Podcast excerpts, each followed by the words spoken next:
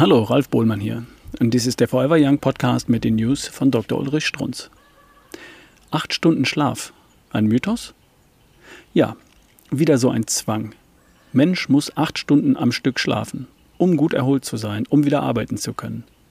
Eines der vielen Korsette, in welche wir uns zwängen.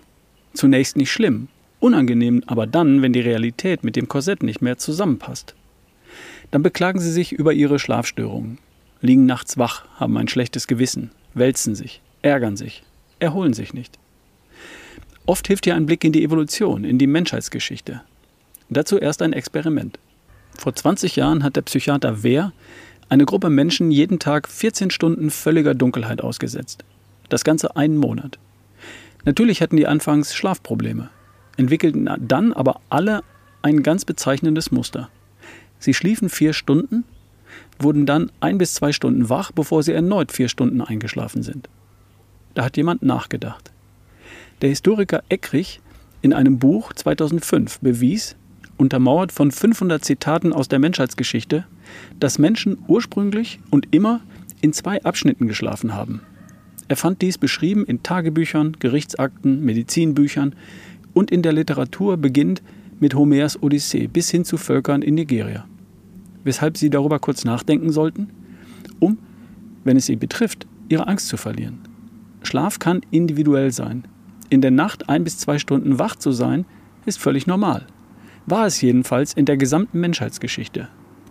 Und wenn Sie, so wie ich, zwei oder dreimal nachts wach liegen, dann freuen Sie sich einfach über sich. Sie sind dann eben ein ganz besonders aufgewecktes, aufgewecktes Evolutionsgeschöpf leicht einzusehen, weshalb dieses ursprüngliche Schlafverhalten heute verschwunden ist.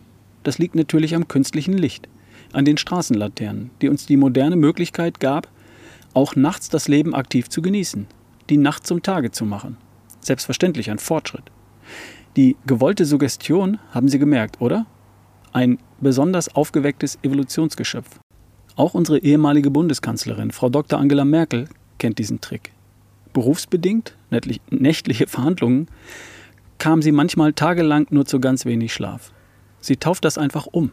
Sie schreibt sich selbst kamelartige Fähigkeiten zu. Deutet das also positiv. Sie hätte die Fähigkeit, notfalls einige Tage wenig zu schlafen, durchzuhalten wie ein Kamel. Fazit: Sie sind in bester Gesellschaft. Fühlen Sie sich aufgehoben. Das war eine News von Dr. Ulrich Strunz. Vorgelesen von Ralf Bohlmann hier im Forever Young Podcast. Bis zum nächsten Mal.